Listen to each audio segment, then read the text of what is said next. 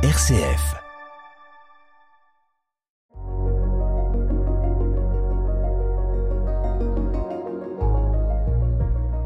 Bonjour, notre invité aujourd'hui, c'est le père Marc Aymar, curé doyen du Pertois, curé de Vitry-le-François, curé de toutes les paroisses. Euh, allez, combien il y en a, Marc?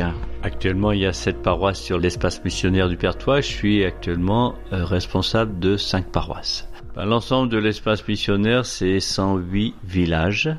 Donc à peu près 108 églises, une de plus ou une de moins, parce que parfois il y en a pas dans un village à Glane, mais parfois il y en a deux dans un autre village. Bonjour Marc. Bonjour Gérald, bonjour chers amis auditeurs de RCF, Cœur de Champagne, toujours heureux de vous rejoindre. Aujourd'hui Marc, vous êtes notre invité. Alors euh, peut-être que de temps en temps je te tutoierai parce que des fois c'est c'est dans la nature. Aujourd'hui euh, l'invité c'est les 25 ans d'ordination du père Marc. Alors 25 ans d'ordination qui vont être fêtés ici à Vitry-le-François à la collégiale Notre-Dame de l'Assomption le dimanche 26 juin à 11h. Tout le monde est invité. Marc, on va essayer de, reprendre un peu votre parcours. Vous êtes quelqu'un un peu du Nord. Oui, je suis né précisément dans la Somme, un petit village qui s'appelle Nel. Et à l'âge de un an et demi, j'ai émigré vers le nord euh, par la profession de mes parents et j'ai vécu toute mon enfance dans la région de l'Avenois, un pays de bocage, une petite Normandie on pourrait dire, un pays, d'élevage, l'Avenois, et j'ai habité un, petit village qui s'appelle Boulogne-sur-Elpe, à 5 km d'Avennes-sur-Elpe. Pour ceux qui connaissent pas, c'est dans le sud du nord. Et voilà, comme ça vous êtes bien repéré, prenez votre carte. Marc, euh, on, on, va se dire, euh, à 6 ans, vous répondez à votre institutrice à une question. C'est pas que je répondais à une question, mais je disais à mon institutrice de l'époque, de l'école du village de Boulogne-sur-Elpe, moi, quand je serai grand, je serai monsieur le curé et j'aurai comme monsieur le curé une quatrelle. Et cela, c'était vraiment bien inscrit en moi. C'est en relisant ma vocation que je me suis rappelé ce petit événement-là.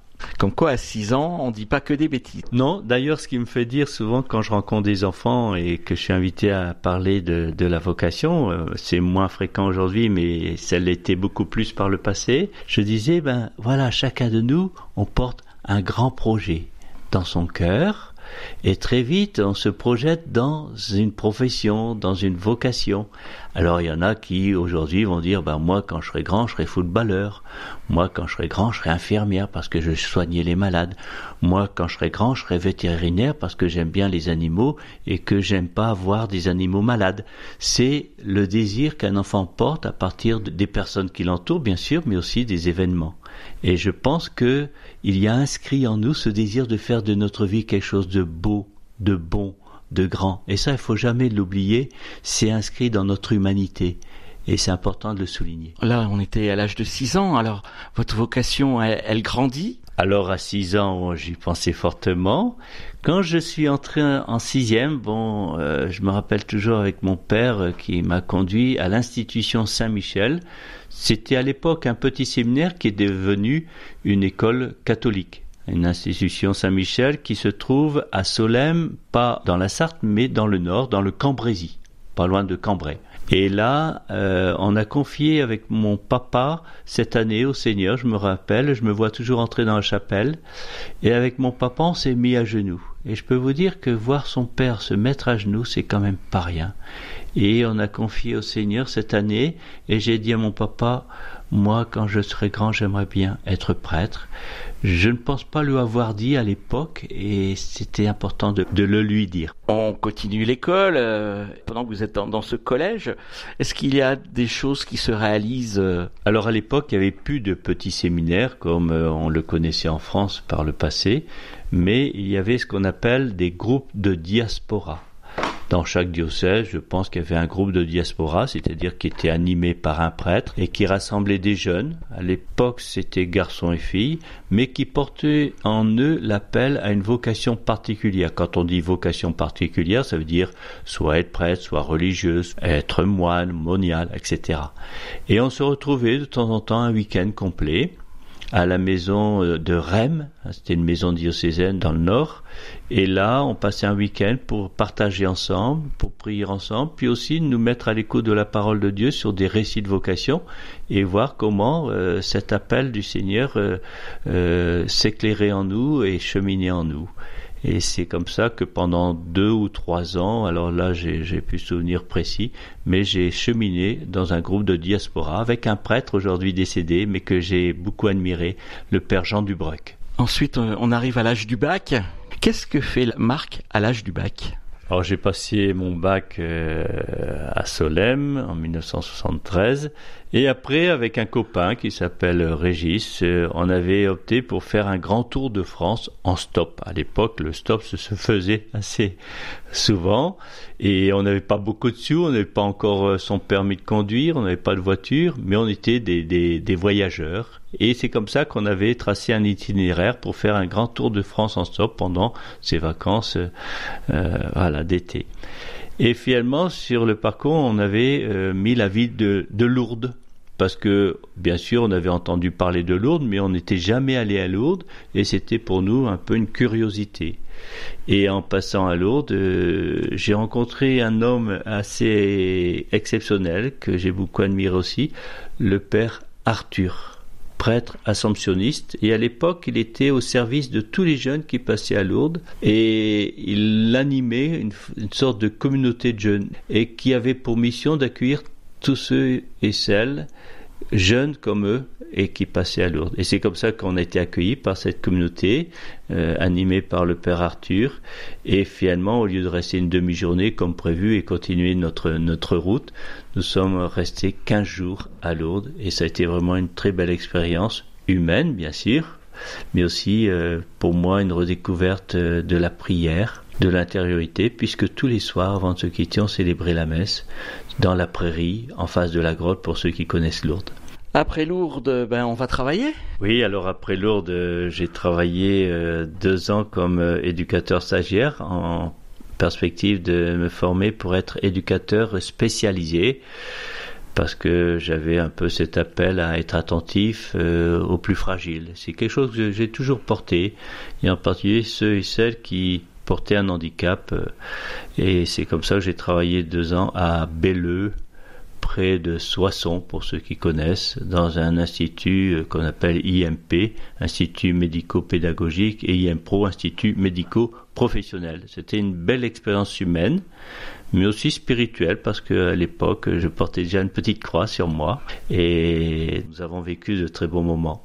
Voilà. Et puis ensuite, euh, ben, vous cherchez toujours bah oui, je, je cherche un peu ma vocation, appelé, je le sentais. Puis bon, il y a aussi le choix de, du mariage. Bon, à l'époque, euh, je ne l'ai pas encore dit, mais j'ai mis quand même une fille qui était très sympathique, une jolie blonde. Bon, euh, on avait le même âge, euh, on avait aussi des plaisirs à, faire route ensemble. Par exemple, euh, je suis allé à Thésée avec elle, etc. Et puis, il y avait aussi l'appel à la prêtrise. C'était pas simple de, faire un choix. et c'est comme ça que petit à petit, l'appel de Dieu s'est montré un peu le plus fort. Quoi. Et puis, il m'a fallu, avec l'aide d'un accompagnateur spirituel, prendre la décision. Bon, ça, c'était un premier choix. Puis la deuxième chose, c'est que je faisais l'expérience à l'époque du renouveau charismatique, hein, qui était un peu un renouveau naissant. Enfin, c'était pas aux premières années, mais malgré tout, c'était un réveil de la foi à travers l'effusion de l'Esprit Saint que j'ai moi-même reçu. Et c'est là que j'ai redécouvert vraiment le Christ, non pas comme euh, quelqu'un qu'on connaît, une histoire du passé, mais quelqu'un qui est présent dans ma vie, le Christ mort et ressuscité, qui m'entraîne dans ce mouvement même de la vie, de la résurrection. Alors là, c'était une expérience très forte, et c'est à travers cette expérience du renouveau que j'ai eu ce besoin de relire, de méditer les évangiles. Et Dieu sait si j'y passais du temps à l'époque. Tous les jours, je prenais le temps de lire trois chapitres des évangiles, puis ensuite des lettres de Saint Paul, tous les premiers temps d'église. Ça a été vraiment une, euh, quelques années très, très riches pour moi parce que tout ce que je, je garde dans mon cœur aujourd'hui comme versets de l'écriture et comme euh, les références, parce qu'à cette époque-là, on a une bonne mémoire, eh ben, me sont toujours utiles aujourd'hui dans mon ministère de prêtre, souvent pour la prédication ou pour le témoignage. Donc ça, c'était des, années fastes et qui m'ont conduit à m'engager dans une communauté nouvelle. Hein, on parle souvent des communautés nouvelles, une communauté nouvelle qui était présente à Chalon qui s'appelle la communauté du Rocher. Voilà. Et j'ai demeuré dans cette communauté pendant 14 ans, jusqu'en 1990, avec euh, bien sûr des temps de prière réguliers, avec comme mission particulière d'accueillir tous les jeunes et en particulier des jeunes brisés par la vie. Hein, je pense encore à tel ou tel jeune euh, tombé dans la drogue, qui essayait de s'en sortir et qu'il fallait accompagner, aider à travers un travail artisanal, mais aussi euh, pour euh, mettre en place peut-être un peu plus de d'équilibre de vie, de régularité, de fidélité. Ça a été un peu euh, des années aussi très riches au niveau de l'expérience non seulement spirituelle, mais aussi euh, humaine. Et c'est là que j'ai découvert que le Christ était vraiment Jésus sauveur, c'est-à-dire que cette humanité a besoin de salut, elle a besoin de rédemption, elle a besoin d'être touchée par la grâce du Christ, elle a besoin de guérison. Et Dieu sait si pour nous chrétiens, lorsqu'on dit Jésus-Christ Sauveur, ça veut dire celui qui vient nous visiter en profondeur, qui vient nous pardonner, qui vient nous déposer en nous cette paix dont nous avons tellement besoin. Et je pense que l'homme est un homme blessé et il a besoin vraiment d'être touché par le Christ. C'était vraiment dans cet esprit-là que j'ai vécu ces expériences auprès des jeunes à l'époque. Père Marc, nous allons écouter une prière chantée que vous avez souhaité entendre, la prière d'abandon de Saint Charles de Foucault.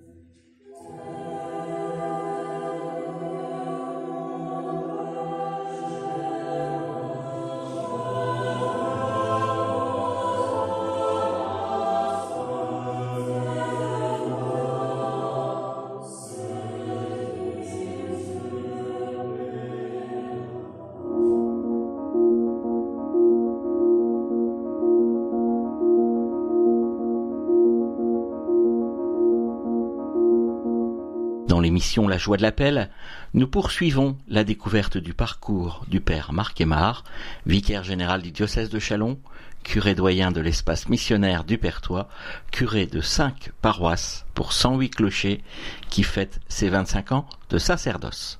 On disait 1990, euh, donc euh, vous, vous, sortez du rocher pour euh, aller ce qu'on appelle aujourd'hui la prépédoutique non, pas tout à fait ça. Pour être plus clair, euh, je sentais l'appel à la vocation de prêtre, bon, qui s'était, j'avais un peu laissé de côté, mais qui s'est réveillé fortement, quoi. Et c'est comme ça que une question s'est posée très clairement. Est-ce que c'était pour être prêtre dans la communauté à laquelle j'étais, ou être prêtre euh, plutôt dans le monde? Enfin, vous voyez, prêtre diocésain, rattaché au diocèse. Et j'ai pris euh, une année de discernement, c'est ce qu'on appelle une année propédeutique. Et à l'époque, le seul séminaire qui proposait cette année propédeutique était le séminaire de Paray-le-Monial. Donc, suite à mon inscription au service des vocations du diocèse et puis à ma rencontre de l'évêque de l'époque, monseigneur Lucien Bardone, celui-ci a accepté que je fasse une année propédeutique à Paray-le-Monial et cela m'a été très très utile avec un accompagnement très régulier puis aussi avec peut-être l'éloignement de ce que j'avais vécu jusqu'alors j'avais à l'époque 34 35 ans hein. euh, ça me permet d'avoir beaucoup d'objectivité et beaucoup de réalisme et au terme de cette année propédeutique, j'ai fait le choix de quitter la communauté pour entrer dans une formation et devenir prêtre diocésain, c'est-à-dire relié pleinement à l'évêque, faisant partie vraiment de, de, cette collégialité des prêtres avec l'évêque. Et le père Verdon, bien sûr, m'a encouragé sur cette voie. Pour lui, c'était une joie d'accueillir un nouveau séminariste. Et c'est comme ça qu'ensuite j'ai fait mon premier cycle à Paris-le-Monial, des très belles années d'approfondissement puis de formation. Puis ensuite j'ai rejoint le séminaire euh, interdiocésain qui était à Reims, mais qui est aujourd'hui fermé. Ensuite, euh, bah, vous suivez vos études et puis en 1996, vous deveniez diacre avant d'être prêtre. Oui, puisque dans le cheminement du prêtre, il y a toujours l'ordination qui précède, c'est l'ordination au diaconat. C'est un engagement qui nous inscrit euh, d'une manière décisive comme serviteur de l'Église.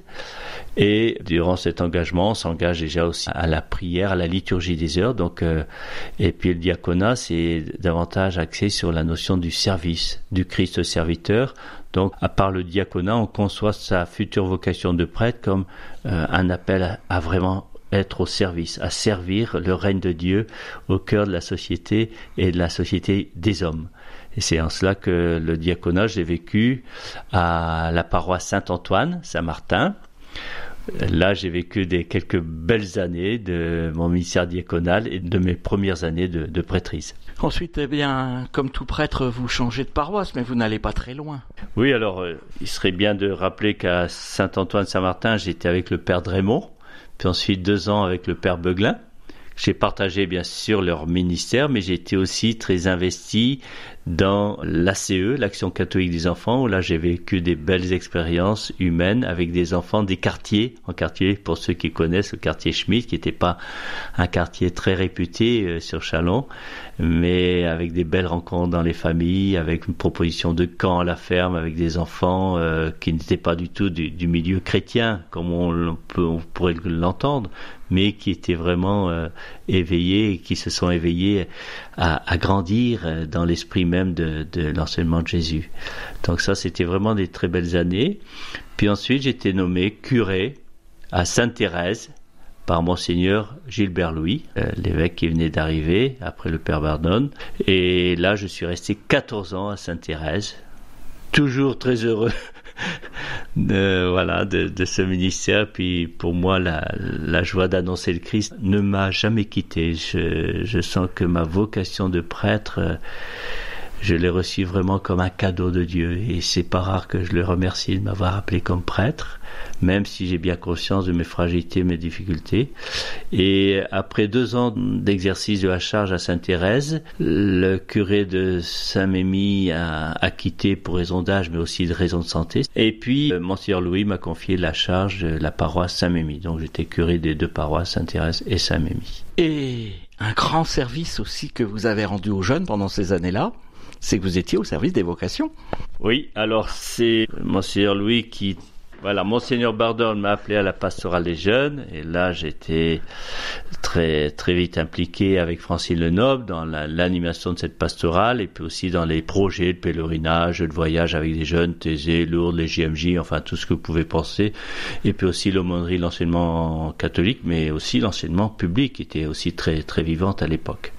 Et puis ensuite, euh, lorsque Monseigneur Louis est arrivé, il m'a demandé s'ils acceptaient de prendre aussi le service diocésain des vocations, prendre le relais du père Patrice Olivier qui était en charge depuis, je crois, 18 ans.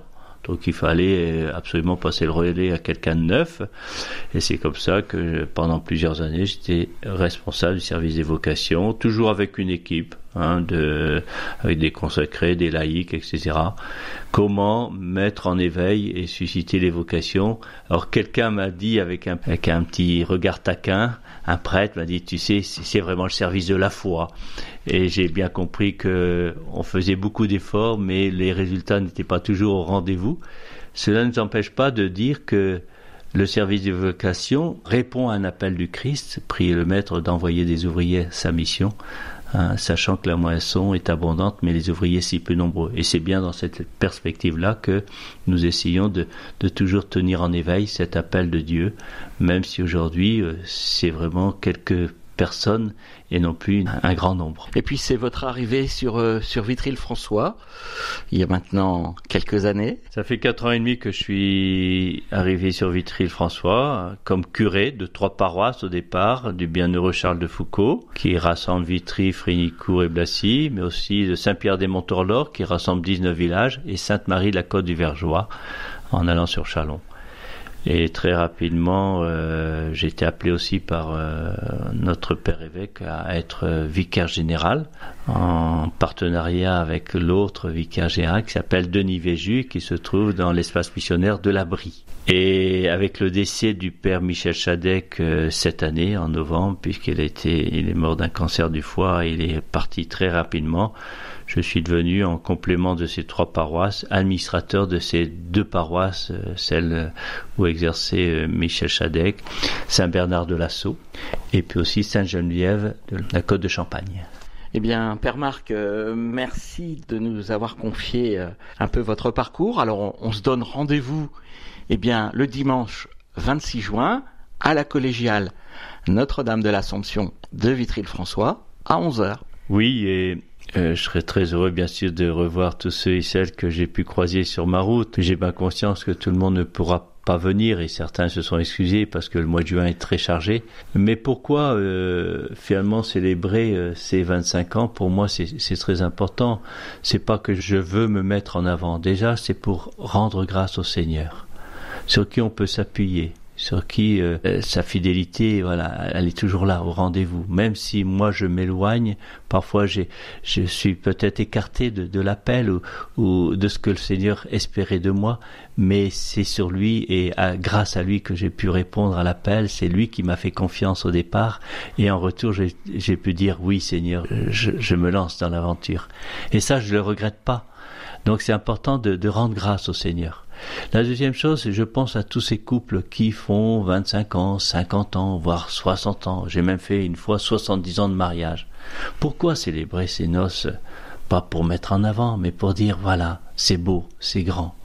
Et pour mettre aussi en, en lumière que si vraiment on s'appuie sur le Seigneur, Seigneur sera toujours euh, là, présent rendez-vous, mais ne forcera jamais la porte. Hein. Je pense toujours à ce petit verset de l'Apocalypse, au chapitre 3, verset 20.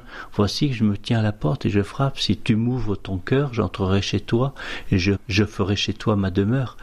Ben voilà, le Seigneur est un mendiant à la porte de notre cœur. Il tape à la porte, libre à nous de lui ouvrir, de lui fermer. Parfois on lui ouvre et on se dit, ben finalement, j'ai bien fait d'ouvrir parce que vraiment aujourd'hui j'en sens une grande joie, une grande paix. C'est un peu ce qui m'est arrivé. Je lui ai ouvert la porte et je le regrette pas du tout. Et j'ai envie de le partager à tous pour dire, toi qui portes un appel, n'hésite pas, ouvre-lui ta porte. Bien sûr, prends le temps de la réflexion, du discernement, fais-toi aider, euh, va voir un, un, accompagnateur, un prêtre ou un adulte dans la foi, parle-lui de ce que tu portes en toi, mais le jour tu ouvriras la porte, et si le Seigneur entre dans ta vie, alors là je peux te le dire, avec mon expérience à moi, tu ne seras pas déçu. Alors, venez le 26 juin, bien sûr, si vous êtes libre, venez. À la fin de la messe, on partagera un petit verre de l'amitié, le verre de la fraternité. Et puis moi, personnellement aussi, ensuite, j'aurai la joie de revoir mes frères et sœurs certains neveux et nièces, ils ne seront pas tous là parce que c'est pareil, ils sont assez engagés. Mais vous savez, je pense que aussi, et j'ai envie de dire, euh, et là euh, d'adresser ce dernier mot aux familles qui sont à l'écoute, euh, la famille, les frères et sœurs, les parents que l'on a eus, c'est très important. Alors tous n'ont pas suivi le Christ. certains continuent à être fidèles à l'appel du Seigneur, d'autres se sont plus éloignés parce qu'ils se posent des questions comme tout le monde, comme beaucoup de contemporains. Mais voilà, je rends grâce aussi au Seigneur pour la famille qu'il m'a donnée, pour les parents qu'il m'a donnés et qui ont contribué aussi à, à l'éveil et à la maturation de ma vocation. Et heureux d'être prêtre au sein de cette grande tribu familiale puisque j'ai 26 neveux et nièces et j'ai cinq frères et sœurs, dont une au ciel qui s'appelle Geneviève, qui est morte à 32 ans. Et je sais bien que nous sommes en communion d'esprit de cœur avec tous ceux qui nous ont précédés dans la foi. Ils nous ont passé le relais aujourd'hui. Alors à tous, euh, voilà, je dis un grand merci. Merci pour votre prière. Je crois beaucoup aussi à votre prière. Merci à ceux qui ne pourront pas venir à cause de la santé, à cause de la vieillesse, à cause de la maladie, mais j'ai conscience que la mission qui vous est confiée aujourd'hui, c'est de prier, prier pour nous, prier pour la conversion des pécheurs, prier pour le monde, prier pour que des hommes et des femmes aujourd'hui s'ouvrent à l'appel du Seigneur. Oui, en cela, euh, même ceux qui ne peuvent pas venir à cause de la santé, votre communion de prière et de cœur est, essentielle pour euh, permettre à ce que l'œuvre du Seigneur s'accomplisse. Voilà, je vais pas dire Amen, mais je vous dis à tous un bon au revoir et content d'avoir pu témoigner à ce micro du RCF. J'aurais pu dire des choses, euh, en écrire un livre, mais bon, on était à l'essentiel. Au revoir. Le Père Marc Aymar vous invite à la messe d'action de grâce de son jubilé de 25 ans de sacerdoce ce dimanche 26 juin à 11h en la collégiale Notre-Dame de l'Assomption de Vitry-le-François.